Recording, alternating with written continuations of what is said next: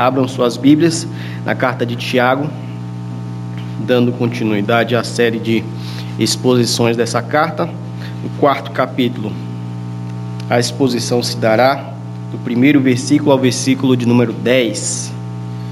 Peço que os irmãos acompanhem a leitura da santa palavra do nosso Deus. Diz assim: De onde procedem guerras e contendas que há entre vós? De onde, senão, dos prazeres que militam na vossa carne? Cobiçais e nada tens, tendes. Matais e invejais e nada podeis obter. Viveis a lutar e a fazer guerras. Nada tendes porque não pedis. Pedis e não recebeis, porque pedis mal, para esbanjardes em vossos prazeres. Infiéis, não compreendeis que a amizade do mundo é inimiga de Deus? Aquele, pois, que quiser ser amigo do mundo, constitui-se inimigo de Deus. Ou supondes que em vão afirma a Escritura, é com ciúme que por nós anseia o Espírito que ele fez habitar em nós? Antes ele dá maior graça, pelo que diz: Deus resiste aos soberbos, mas dá graça aos humildes. Sujeitai-vos, portanto, a Deus, mas resisti ao diabo, e ele fugirá de vós. Chegai-vos a Deus, e ele se chegará a vós outros. Purificai as mãos, pecadores, e vós que sois de ânimo dobre, limpai o coração. Afligi-vos, lamentai, chorai. Converta-se o vosso riso em pranto e a vossa alegria em tristeza. Humilhai-vos na presença do Senhor, e ele vos exaltará. Amém. Meus irmãos, a nossa sociedade está declaradamente desviada de qualquer virtude, ainda que possamos ver algumas pulverizadas nos contextos sociais. Mas basta fazermos uma simples enquete com uma única pergunta: O que você mais queria nesse exato momento? Essa pergunta serve para você também.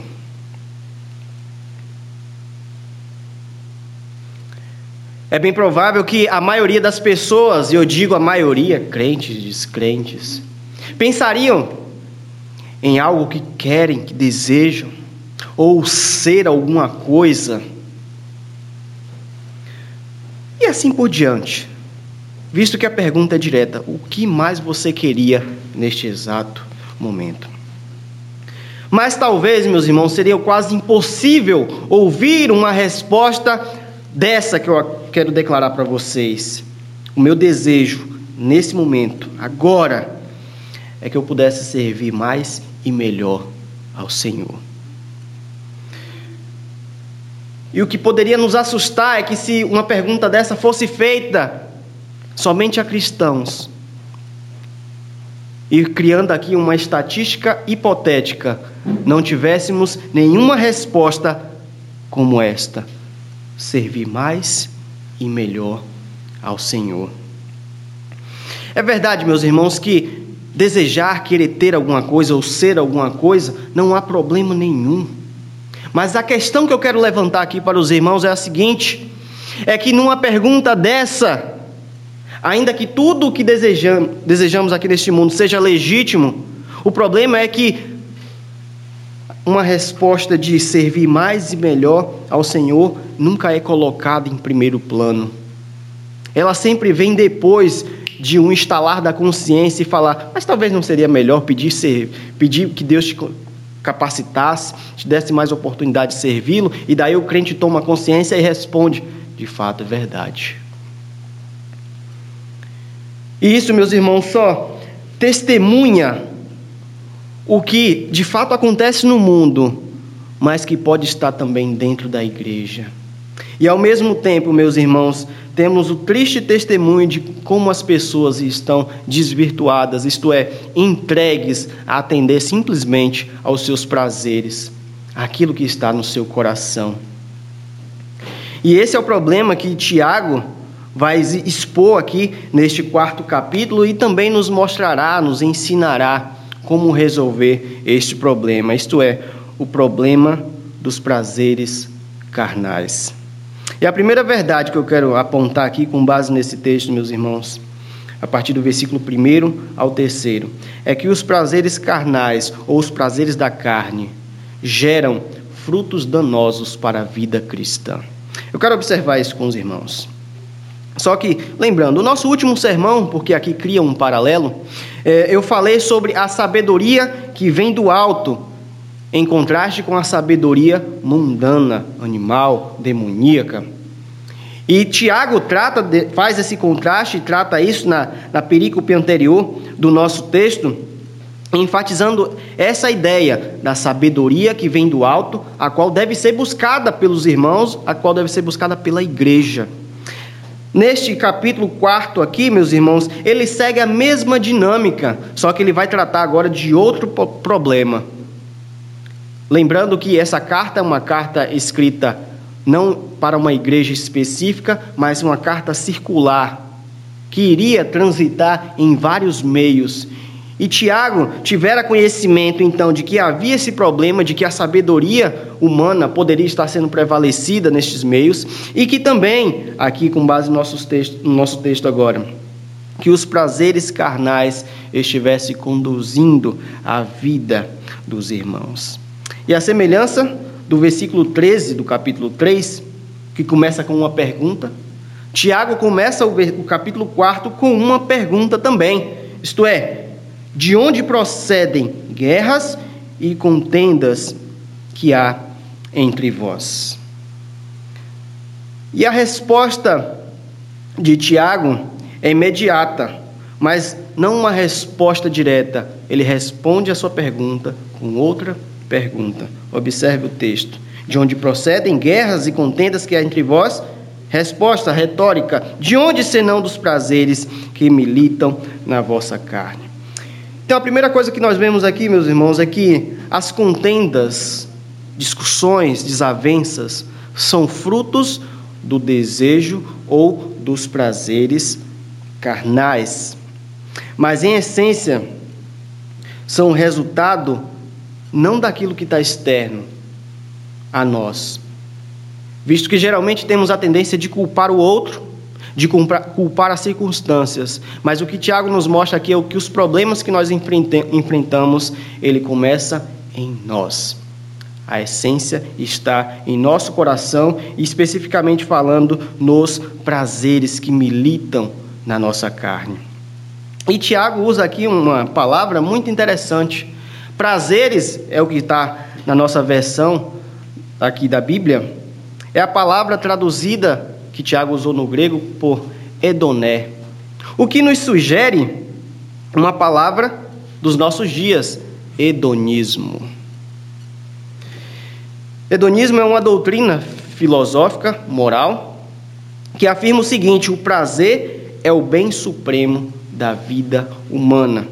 E, comparando ou ligando com o que Tiago quer mostrar aqui, Tiago nos diz então que o viver para o prazer carnal é o que gera as coisas ruins ou as coisas danosas para a vida cristã. Esses prazeres, portanto, seguindo aqui o texto, ele gera cobiça. Cobiça na Bíblia nunca é um sentimento positivo, pelo contrário, sempre um sentimento negativo. E na sua carta, Tiago já apontou que a cobiça é o início do pecado. Observe o primeiro capítulo, no versículo de número 14. Ao contrário, cada um é tentado pela sua cobiça, quando esta, a cobiça, o atrai e seduz.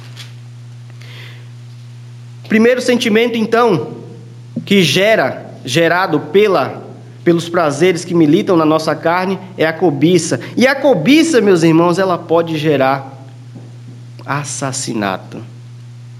Observe o que o texto diz: cobiçais e nada tendes, porém, ponto e vírgula, matais. Essa construção aqui, ela pode ser revista e os estudiosos apontam uma outra construção para este versículo, que poderia ficar assim, e aí dá o sentido que Tiago queria trazer. Ou seja, Pessoas que, que estão ali cobiçando, quando elas não conseguem aquilo que cobiçaram, a, o resultado é assassinar o outro, matar o outro. E esses prazeres, meus irmãos, a cobiça, é sendo um prazer negativo, ele vai gerar morte. Porém, há uma questão aqui. Usar morte ou falar assim vai gerar morte, talvez, no primeiro momento, seja uma questão muito dura. Então quer dizer que naquele, naqueles dias as pessoas estavam matando umas às, às, às outras por conta da cobiça? E aí a ponderação que os estudiosos fazem a respeito dessa afirmação de Tiago. Será que ele queria falar de fato da morte ou do assassinato? Será que Tiago tinha, estava se referindo só à intenção de matar, o que não necessariamente executa o ato? Ou mesmo é um uso exagerado da parte de Tiago para descrever a consequência da cobiça? Os estudiosos estão discutindo isso aí, e eu não quero entrar nessa discussão. Mas o ponto que eu quero afirmar é que, diante disso tudo, e apesar disso tudo, o que permanece é que a cobiça gera uma atitude negativa. Seja a morte de fato, seja a morte no coração, ou o assassinato no coração, ou seja, pelo menos de forma exagerada, mas o, pior sentimento que poderia existir. E isso é produzido pelos prazeres carnais que militam na nossa carne. Outro sentimento gerado pela, pelos prazeres é a inveja. Tiago vai seguir aqui a mesma lógica, isso é, não na construção que temos aqui em nossas Bíblias, mas a mesma lógica. Uma pessoa que está invejando e por não obter aquilo que ela inveja ou alcançar aquela pessoa que ela tanto inveja, Consequência, vivem a lutar e a fazer guerras. O ministério de Jesus é marcado por essa situação aqui. Jesus Cristo, quando deu início aos seus primeiros sinais na linguagem de João, as pessoas então o seguiam, porque ele fazia milagres, sinais e maravilhas. O ensino de Jesus era totalmente diferente dos escribas e fariseus da época, e aquela pompa, vamos dizer assim, que se criou de fama ao, ao redor de Jesus Cristo, fez com que a elite religiosa da época começasse a nutrir um sentimento de inveja para com o Senhor Jesus Cristo. E esse sentimento de inveja resultou naquilo que a gente vê nos evangelhos, colocando Jesus em saia justa, colocando Jesus contra a parede, pedindo que ele respondesse um problema capcioso mas de todos Jesus saía. Até chegar no extremo disso tudo, até chegar à morte do Salvador, que foi toda arquitetada pelos fariseus, pelos escribas, pelo sinédrio da época. Isso só para afirmar, meus irmãos, que o sentimento de inveja gera guerras, contendas, gera lutas e desavenças entre os irmãos. Mas os prazeres, além disso tudo, meus irmãos, fazem com que as orações não sejam respondidas. Observe o que Tiago diz, na parte do versículo: Nada tendes porque não pedis. No primeiro momento, parece que Tiago tinha uma ideia de que aqueles irmãos não estavam orando mais. Cessou as orações. Mas em seguida, observe o texto: Pedis e não recebeis, porque pedis mal, para esbanjardes em vossos prazeres.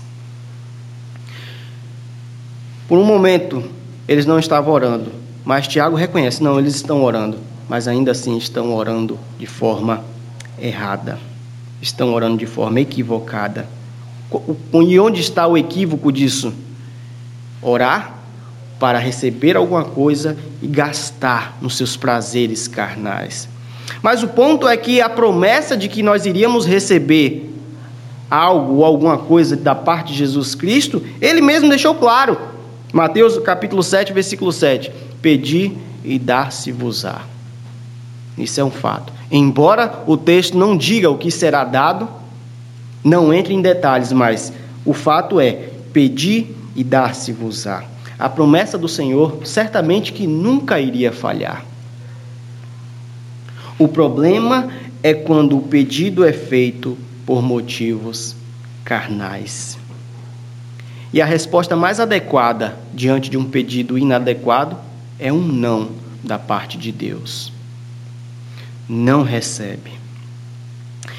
Percebe agora, irmãos, o que a enquete da minha introdução aqui quis provocar? Talvez as nossas orações também não sejam atendidas. porque estamos querendo ou pedindo ao Senhor para entrar na faculdade ou para fazer determinado curso ou, ser alguma pessoa, tão somente para a nossa glória, tão somente para nos mostrar, para bater no peito e dizer eu consegui. Porque o mundo já segue assim, mas o problema é quando a igreja está sendo guiada pelos seus prazeres, isto é, os prazeres carnais que militam no nosso corpo. A dimensão, meus irmãos, das tensões que vivemos envolve 100% daquilo que pulsa dentro de nós, internamente. Ou seja, se você deseja algo bom, benéfico para a piedade, para desenvolver mais amor ao próximo e até mesmo amor a Deus, eu tenho plena certeza que o próprio Deus se empenhará para fazer você crescer nisso. O problema é quando se trata de desejos puramente carnais, puramente por prazer ou por hedonismo. Estes não serão respondidos. E o pior, o agravante, é que quando esses desejos não são respondidos, a sua atitude pode ser uma das piores, a sua reação pode ser uma das piores. Talvez você pense consigo mesmo, mas eu nunca vou matar ninguém, nunca cheguei a esse nível. Mas quantas vezes você já odiou uma pessoa porque o seu desejo não foi atendido? porque aquela pessoa não cumpriu com suas expectativas, não atendeu aquilo que tanto você ansiava. Quantas vezes você já pode ter até tratado uma pessoa mal, porque ela foi contra o desejo que estava no seu coração.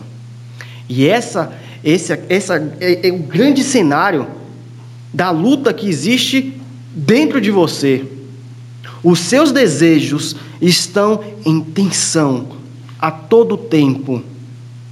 Os seus prazeres, tanto é que Tiago utiliza uma palavra militar. Os prazeres militam, estão em guerra. Eles estão armados para que sejam atendidos. E essa é a grande luta do cristão em todo o tempo. Os prazeres militando na sua carne. E o problema é quando nós não sabemos responder esses prazeres da forma adequada. Portanto, diante disso, Tiago traz esse alerta para, sua, para o seu destinatário, para salientar onde é que vêm os problemas e de o que poderia gerar, ou seja, o que gera os prazeres carnais os prazeres que militam no vosso corpo. Portanto, a igreja precisa estar atenta a isso, porque, em certo sentido, nós passamos pela mesma síndrome do homem que ainda não foi alcançado por Cristo. Temos um dilema dentro de nós que se chama pecado. Em outras palavras, que se chama um coração enganoso. E por isso, quero direcionar as palavras aqui a partir de então. Os casados, e aproveitando a oportunidade do mês. Casados, saibam que o dilema dentro do seu lar, que porventura possa vir a ocorrer, não é um problema que aconteceu por uma causa extra a você. Esse problema pode ter ocorrido por conta de você mesmo. Quando um dos seus desejos dentro do, do relacionamento conjugal não foi atendido. E o que nós percebemos então, numa, numa narrativa mais abrangente, por que acontece tanto divórcio? As justificativas são as melhores: incompatibilidade, insatisfação Porém, tudo isso e todos os outros argumentos, justificativas que poderiam vir aqui, são todas como nada, porque o problema são os prazeres que militam na nossa carne. Ninguém se divorcia sem razão bíblica porque a esposa agora ela está deixou de ser aquilo que foi no início do relacionamento. Não há justificativa para isso. Ninguém se divorcia porque o relacionamento ali não é mais o mesmo do passado. E quando nós vemos a notícia de um adultério, consequentemente um divórcio, lembre-se de que esse adultério não nasceu por conta de problemas dentro da família, mas por conta de problemas que nasceram no coração, de prazeres, de desejos que estavam ali pulsando todos os dias. E Satanás traz a ocasião oportuna para que um homem ou uma mulher identifique uma pessoa com quem ele pode agora ter um relacionamento extraconjugal. Ele, portanto, satisfaz o desejo da carne. E o cenário cristão tem enfrentado isso todos os dias com as piores justificativas. Mas o problema, de modo geral, é são os prazeres que militam na nossa carne. Aos jovens, vocês estão numa idade propícia a muitas coisas e o desejo de experimentar determinadas coisas. É muito famoso aquela história de que um jovem cristão, quando, quando entra na universidade, ele meio que se perde. E a culpa geralmente é colocada na universidade. Quando não, no pastor que não preparou aquele jovem para entrar na universidade. E por que não pensarmos então da entrega que esse jovem fez de si mesmo para os seus prazeres. Talvez a igreja só foi o local onde ele tinha que polir um comportamento. Mas quando ele está fora das regras institucionais religiosas, então ele se solta, ele se abre e ele está disposto agora a fazer tudo o que vier e que estiver à sua disposição. Jovens, os prazeres estão militando também na vossa carne. Os relacionamentos, o namoro que começa agora, 18, 19 anos e assim por diante, tomem muito cuidado. Tomem bastante cuidado, porque os prazeres continuam a militar na vossa carne. E eles que vão gerar todos os problemas do seu relacionamento. E a grande lástima é quando os relacionamentos que começam bonitos, agradáveis, de certa forma chega até a ser exemplo para outros jovens, mas quando chega, ou melhor, quando cai na fatídica situação de uma fornicação, de uma entrega para os prazeres. Jovens, tomem cuidado. Aos adultos ou que estão entre essas faixa etárias, ou se não que já passaram dessa faixa etária, os prazeres continuam militando no seu coração. Continuam tal como num jovem, só que em outras categorias agora. Em outras categorias. E talvez no seu emprego, a sua tendência de querer atender os seus prazeres faz com que você se relacione mal com o seu chefe, com o seu subordinado, com o seu paralelo, isto é, um da mesma função. Devemos medir as nossas atitudes não segundo o que a situação e a circunstância nos apresenta, mas segundo aquilo que está pulsando dentro de nós, os prazeres carnais. E essa é a grande luta que todo, todo cristão é lançado a brigar contra os seus prazeres carnais. Os prazeres carnais então gera, geram cobiça, geram inveja, fazem com que as orações sejam feitas de forma equivocada. E sendo uma vez que os prazeres não estão sendo atendidos, vem a decepção. E com a decepção pode vir uma atitude muito desagradável.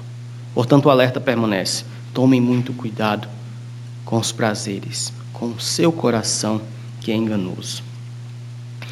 A palavra mestra do nosso século talvez seja prazer. Este é o Deus dos nossos dias. As pessoas estão em busca de prazer. em todo momento, seja nas mínimas coisas, seja nas coisas mais absurdas, todos estão em busca de prazer. E enquanto esses prazeres estão sendo satisfeitos, tudo está bem, tudo está uma maravilha. Mas o grande problema, meus irmãos, e aqui é a segunda verdade que eu quero apontar, é que os prazeres da carne, eles te tornam um idólatra. Observe a partir do versículo 4 agora. Tiago começa esse versículo com um vocativo, e vocativo quer dizer chamar a atenção, infiéis. Ele chama a atenção de seus destinatários através daquilo que eles estavam se tornando quando guiavam ou quando estavam guiando a sua vida pelos prazeres carnais, portanto, infiéis. E a ideia de infidelidade aqui, meus irmãos, reflete a ideia de adultério, que relacionada com Deus, com quem todo cristão está em aliança, portanto, gera a atitude, ou melhor, a consequência do adultério. Todo cristão está em aliança com Deus. E uma vez que nós nos tornamos ou queremos atender apenas os prazeres carnais, estamos agora traindo o Senhor, o Deus a quem servimos, para atender os nossos prazeres. E isso se chama, no final das contas, idolatria. Guiar a vida pelos prazeres carnais, como diz o Tiago aqui, é ser amigo do mundo. E ser amigo do mundo quer dizer, por outro lado, ser inimigo de Deus. Os destinatários de Tiago, ironicamente, eles sabiam disso. Porque a, a, pergunta retórica de Tiago, aqui no versículo 4, introduzida aqui com a partícula negativa não, no texto grego dá demanda, pede uma resposta positiva. Ou seja, a pergunta de Tiago, então, na mente daqueles irmãos, era chegou dessa, dessa seguinte forma: não compreendeis que a amizade do mundo é inimizade de Deus? Resposta necessariamente positiva. Sim, sabemos disso. Sabemos disso, Tiago. E os autores bíblicos, inspirados pelo Espírito Santo, eles nunca escrevem aleatoriamente ou coisas soltas, sempre tem intenções. E com essa pergunta, Tiago mostra para aqueles irmãos vocês sabem que estão errados, mas ainda assim querem insistir no erro. Seguindo o texto, então, Tiago expõe a condição, isto é, então, se vocês sabem a consequência do que é ser amigo do mundo, veja, aquele que quiser ser amigo do mundo, torna-se, como o texto diz, é constituído imediatamente inimigo de Deus. E a, a dinâmica aqui é essa: é uma dinâmica automática. Amigo de Deus, inimigo do mundo. Amigo do mundo, inimigo de Deus.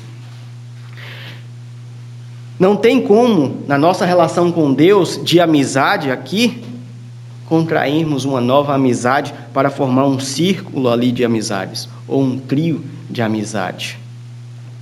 Porque a nossa relação, ou a relação do homem com Deus é uma relação de adoração. E os prazeres carnais, eles querem substituir a posição de Deus na vida cristã. Eles querem, assim, serem adorados como Deus, de certa forma, é adorado na normalidade da vida cristã. Por isso, Jesus Cristo, no Evangelho de Mateus, capítulo 6, versículo 24, já deixou bem claro Ninguém pode servir a dois senhores. Porque ou há de aborrecer-se de um e amar ao outro, ou se devotará a um e desprezará o outro. Não podeis servir a Deus, e aqui eu faço a adaptação, e aos prazeres carnais. É impossível ter uma relação dessa natureza. E aí, meus irmãos, continuando o texto, após Tiago acusar aqueles irmãos de adúlteros, infiéis na sua relação com Deus e mostrar a consequência, isto é, tornavam-se inimigo de Deus. Tiago, agora no versículo 5, e eu quero chamar a atenção ainda mais dos irmãos para esse texto, para esse verso, porque tem uma complicação, uma dificuldade de interpretação aqui. O versículo de número 5 diz: Ou supondes que em vão afirma a Escritura, é com ciúme que por nós anseia o Espírito que ele fez habitar em nós. Primeira dificuldade que nós identificamos aqui nesse texto é que este versículo que Tiago utiliza, quando ele diz em vão afirma a Escritura, dois pontos, é com ciúme e assim por diante. Você não vai achar no Antigo Testamento. Você não acha esse versículo no Antigo Testamento, que é a literatura, em paralelo com a Septuaginta, que os autores bíblicos utilizavam para fazer a sua teologia, para escrever as cartas. Então, primeiro problema, não encontramos essa afirmação no Antigo Testamento. Segunda dificuldade do texto, quem é esse espírito que ele se refere?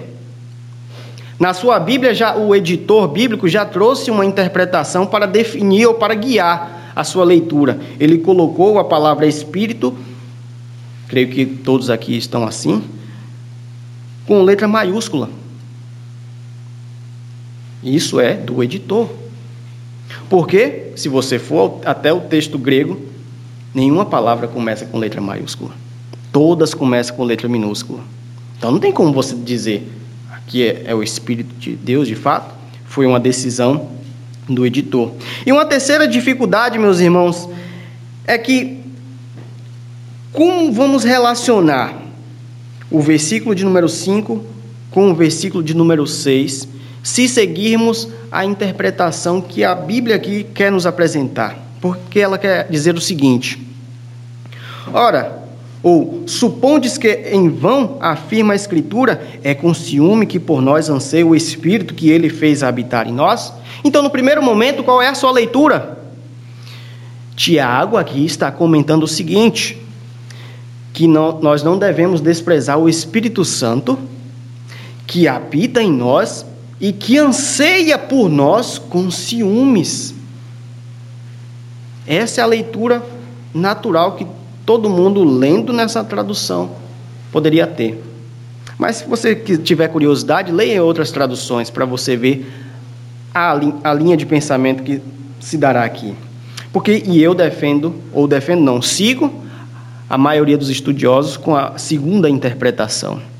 De primeiro lugar, que espírito aqui não se refere a Espírito Santo, se refere ao espírito humano espírito que nós temos, constituição humana, corpo e espírito. Relacionando com a ideia lá de Gênesis, Deus forma o homem do pó da terra, depois que formou, sopra sobre ele e ele tornou a ser alma vivente. A primeira coisa que eu tenho que afirmar. Para então entendermos a relação com o versículo de número 6. Pois o versículo de número 6 começa: Antes, isto é, um contraste. Espera aí, é o Espírito Santo que está anseando com ciúmes por nós, e ele coloca um contraste agora em relação ao Espírito Santo para dizer que Deus vai nos dar mais graça. Essa, por isso que a interpretação não fica muito boa. E a interpretação que vamos seguir aqui na, na exposição é a seguinte: em primeiro lugar, tudo que a palavra de Deus afirma sobre a real, a real situação do homem deve ser levado a sério, não em vão. Onde é que eu, essa primeira afirmação vem do início do versículo? Porque a ideia é: tudo que eu acabei de descrever, Tiago no caso, que os prazeres carnais geram cobiça, inveja e toda coisa ruim, idolatria, no versículo 5 ele quer dizer: Vocês estão desprezando o que a Escritura fala a respeito destes prazeres? E aí então ele continua. Na continuação do versículo, referindo-se ao espírito humano, como aquele que Deus colocou em nós, seguindo o relato da criação. Quando Deus então colocou esse espírito sobre nós e depois da queda, as consequências do pecado vieram sobre o ser humano e esse espírito agora se tornou uma pessoa, ou se tornou uma pessoa não, mas é alguém que está maculado pela sujeira do pecado e por isso agora ele anseia, ele tem desejos. E que tipo de desejo? desejos pecaminosos. Por isso, é o espírito humano que anseia por nós mesmos e é ciumento. E foi o próprio Deus que colocou esse espírito em nós na criação. E após a queda, então, esse espírito está cheio de desejo, ou seja, os prazeres estão militando. Diante, então, dessa tensão do nosso espírito, os prazeres da carne, Deus responde com ajuda. Essa é a interpretação. O nosso espírito é contra nós mesmos. Em outras palavras, a nossa carne é contra nós. Ela é ciumenta. Ela quer adoração no lugar de Deus. E como é que Deus resolve esse problema dos prazeres na vida cristã? É o que diz a continuação do versículo, versículo 6 no caso. Antes, ele dá maior graça. Antes, nosso Deus nos ajuda concedendo maior graça nessa luta contra os prazeres carnais. Mas, meus irmãos, observe que essa ajuda não é dada indistintamente. Observe o que o texto diz: Deus resiste aos soberbos. Ele está contra, em oposição aos soberbos. Todavia, ele dá graça aos humildes. Aos humildes, a poderosa graça de Deus está à disposição para poder lutar contra os prazeres carnais. Então, podemos desenvolver aqui a ideia de graça, no sentido do favor de Deus. Em essa graça, sustentar os seus filhos, fazer lembrar o nosso coração humilde que Deus nunca nos abandonou. A sua graça está conosco em todos os instantes, todos os momentos da nossa vida, inclusive para a luta diária contra a nossa carne. Sendo assim, nada melhor do que ter mais da graça do Senhor para nos ajudar contra os prazeres carnais. Nesse ponto, meus irmãos, o entendimento sobre a força que tem os desejos sobre nós é em si didático. Idolatria. Basicamente, idolatria. Desejo gera idolatria. E essa é a realidade da luta, da luta cristã. Ou adoramos a Deus, ou adoramos, adoramos os nossos prazeres. E para tanto, Deus nos concede ainda maior graça. Qual deve ser a nossa atitude então, meus irmãos? Como saber que Deus tem concedido graça a mim e a você nesta luta que nós enfrentamos diariamente? Basta olharmos a continuação de texto e seguirmos o padrão de uma pessoa humilde. E é a minha terceira verdade aqui. Eu quero apresentar com base no versículo 7 a 10, que devemos nos submeter a Deus. Tiago vai usar aqui dez imperativos, ou seja, dez expressões de ordens para os seus leitores e para nós hoje aqui. Isso é como se fosse um passo a passo para seguirmos no caminho da humildade, para que essa graça prospere sobre a nossa vida e assim a gente consiga lutar contra os prazeres carnais. Dez imperativos que conduzem-nos a uma vida de quebrantamento, de humildade, humilhação diante de Deus, para que assim possamos vencer os prazeres carnais. Primeiro imperativo, então, sujeitai-vos a Deus. Sujeitar a Deus significa colocar-se numa relação subordinada a alguém, e no caso aqui é Deus. Acatar a vontade de Deus, receber a vontade de Deus, pois ela sempre será boa para a nossa vida. E em seguida, resistir ao diabo. Meus irmãos, quando nós nos sujeitamos a Deus, consequentemente estamos resistindo ao diabo. Essa é a ideia que Tiago está nos apresentando aqui. Sujeitar-se, então, gera resistência na vida diária, na vida cristã. E esse é o único caminho que alguém pode trilhar para poder resistir a Satanás, sujeitando-se a Deus. submetendo-se ao Senhor. Por um simples detalhe, porque nós dependemos de Deus. Sozinhos fracassaremos certamente, mas somente com o Senhor poderemos alcançar ou resistir às investidas de Satanás. E aqui, de modo geral, está apresentada a chamada batalha espiritual, como as igrejas, muitas vezes de linha pentecostal e neopentecostal, estão aí travando lutas contra Satanás todos os dias, com sal, com, com folhas e assim com campanhas e tudo mais. A Bíblia nos apresenta um simples ensino: sujeitem-se a Deus. Essa é a batalha que será vencida, sujeitando-se a Deus. Mas Tiago ainda acrescenta uma promessa: sujeitai a Deus, resistir ao diabo, e ele fugirá de vós. O inimigo virá, meus irmãos, certamente ele vai vir. Hoje e amanhã ele vem.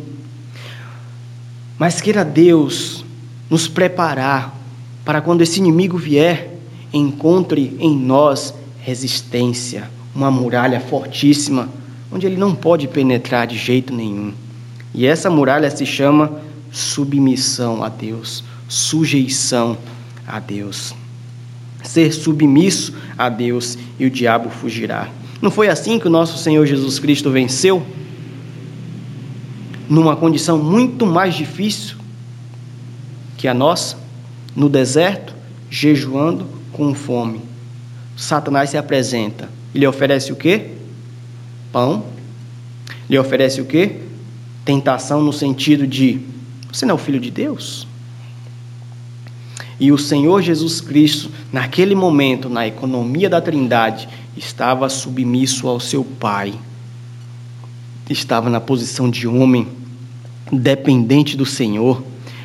E após Satanás não resistir à resistência do Senhor Jesus Cristo, ele foge. E em seguida os anjos vêm servir ao Senhor Jesus Cristo. Resistência a Satanás. E observe o detalhe: Cristo resistiu por meio da palavra. Cristo resistiu por meio da palavra. Então, para que fique claro, sujeitar-se não significa deitar no chão. O máximo que a gente puder ficar colado no chão. Não, não é isso. Sujeitar significa obedecer a palavra do Senhor, seguir o que a palavra do Senhor nos ensina. Versículo 8 mas um imperativo: achegai-vos a Deus. Essa, meus irmãos, é uma ordem que pressupõe que eles haviam se afastado por conta dos prazeres carnais. Talvez seja natural pensar assim. Afastamento causado por conta de pecados. E aproximar-se de Deus é renunciar o mundo. Aproximar-se de Deus é deixar as atitudes de cobiça ou os sentimentos de cobiça. Aproximar-se de Deus é retornar a uma vida de oração. Visto que Tiago disse que alguns irmãos já tinham, talvez, deixado de orar. Achegai-vos a Deus. E aqui, meus irmãos, belíssimo conceito que inclusive nós lemos no profeta Isaías: buscai ao Senhor enquanto se pode achar. Quando nós nos achegamos a Deus, continuação do texto, versículo 8: Ele se chegará a vós outros. E que bênção é saber que um Deus que é soberano, altíssimo, mas que ainda assim é gracioso em se aproximar de um pecador, se aproximar de você.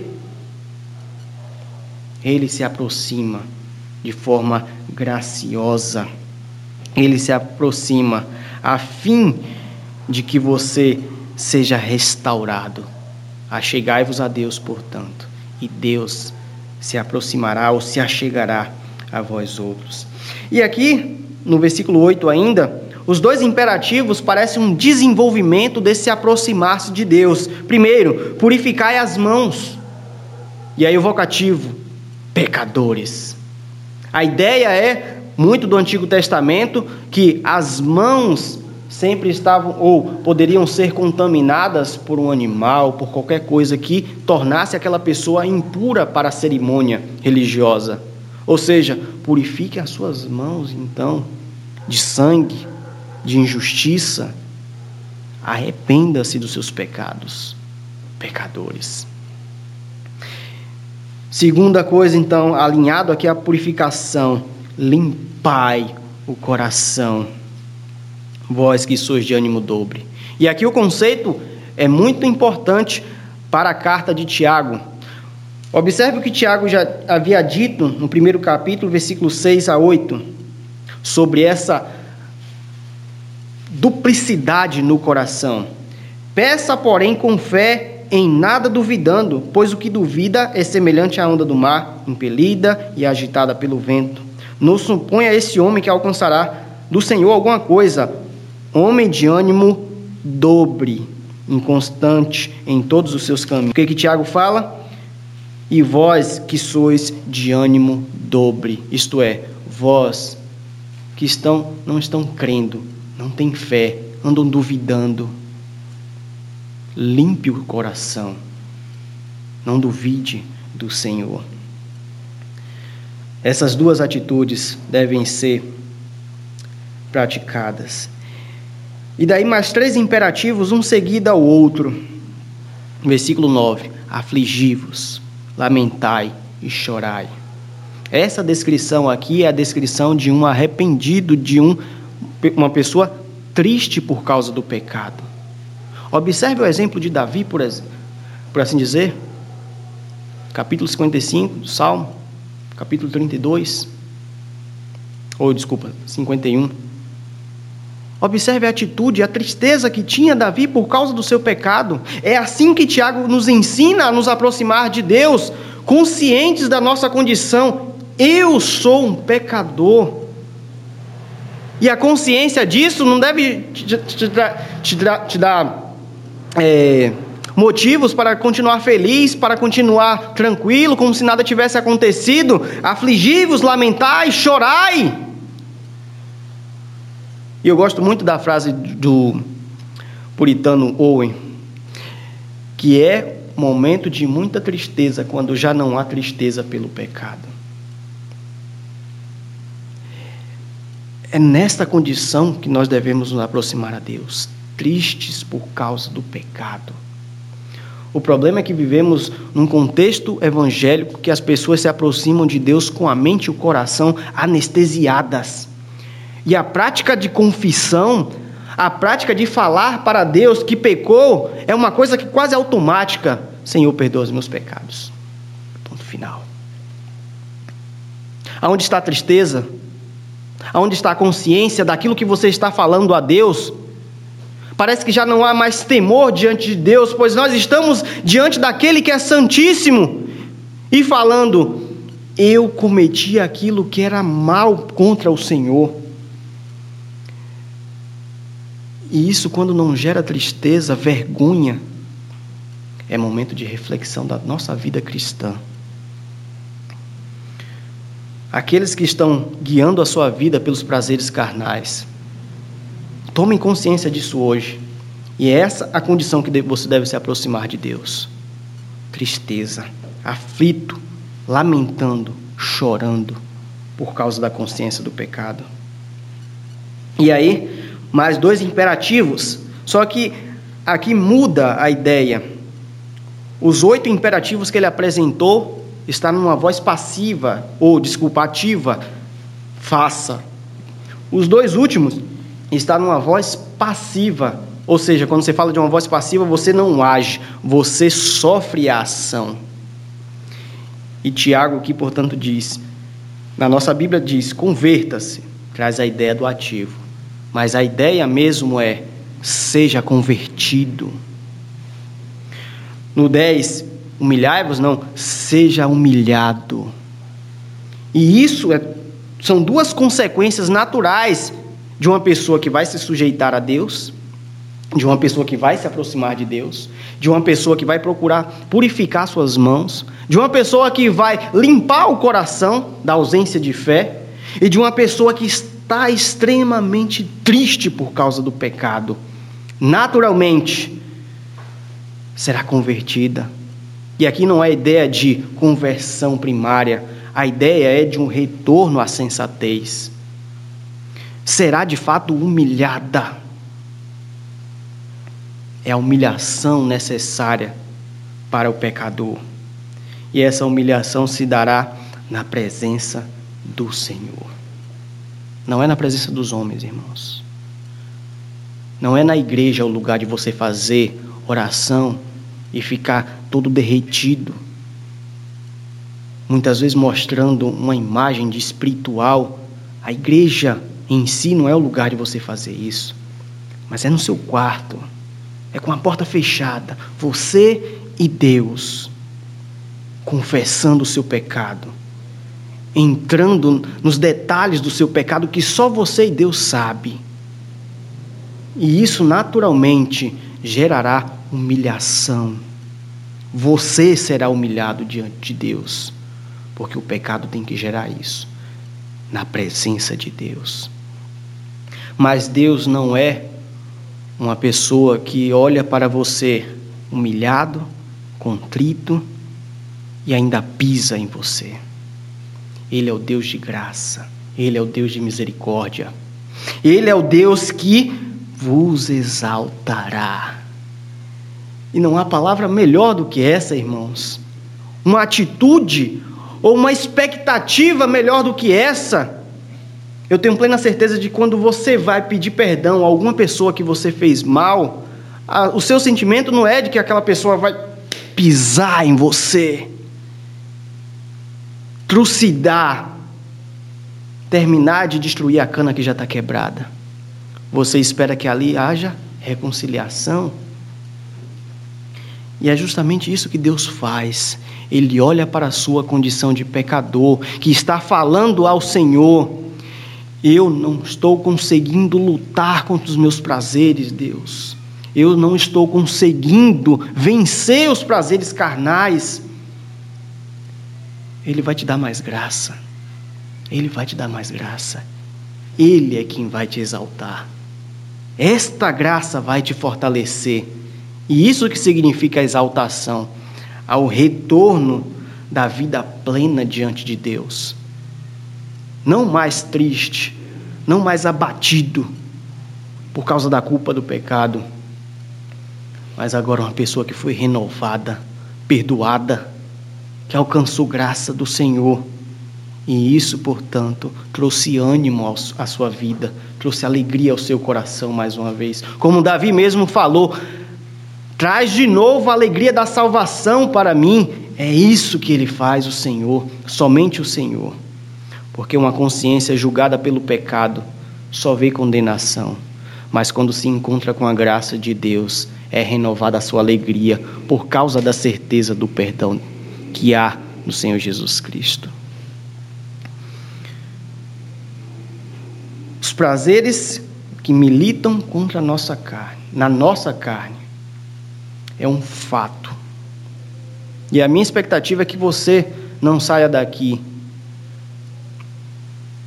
como se fosse um dia qualquer ou um domingo qualquer de ouvir a palavra do Senhor.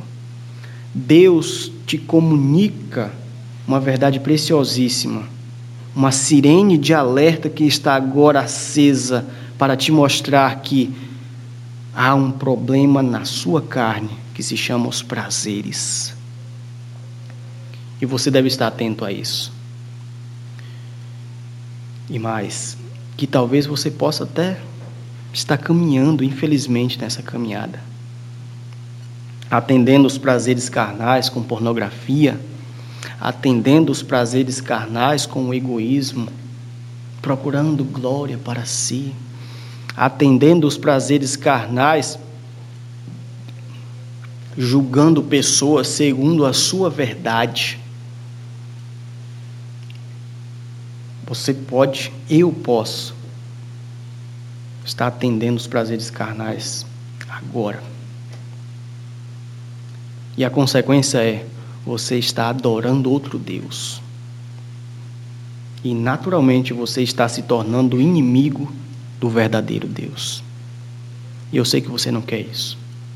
Eu sei que você não quer. Portanto, seja humilde. Seja humilde para reconhecer. Para olhar para o seu próprio coração e falar: como eu sou podre, como eu sou pecador. E que a condição de humildade te leve a cumprir aqui, a obedecer esses oito imperativos de Tiago. Sujeite-se a Deus, aproxime-se de Deus, purifique sua mão, suas mãos, limpe o seu coração, aflige-se, lamente, entristeça, chore diante da presença de Deus. E uma segunda certeza que eu quero que saiamos daqui é que após seguir isto aqui, esse ensino da palavra do Senhor, você será exaltado pelo Deus da glória. Ele renovará todas as coisas na sua vida. Peça a Deus ajuda. Peça a Deus socorro. Você não está imune. Você não é melhor do que ninguém. Eu não sou melhor do que ninguém. Peça a Deus ajuda, pois somente Ele pode te ajudar. Mire-se, chore, converta-se a Deus e Ele vos exaltará. Que Deus assim nos abençoe.